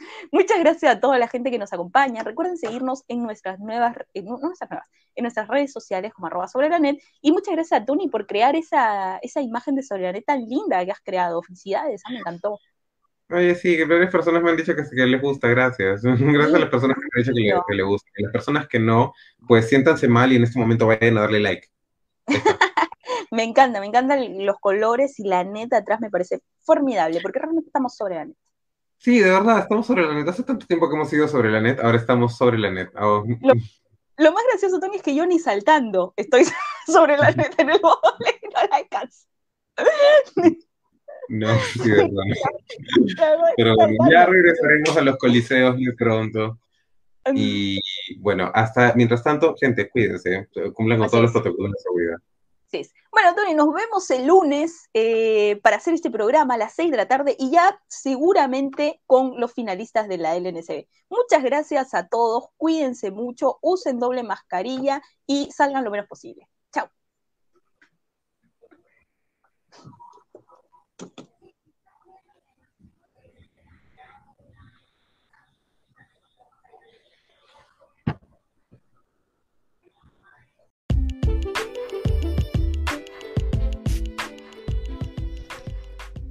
Lo mejor del voleibol es con quien lo compartes. Hablemos de voleibol con Sobre la Net.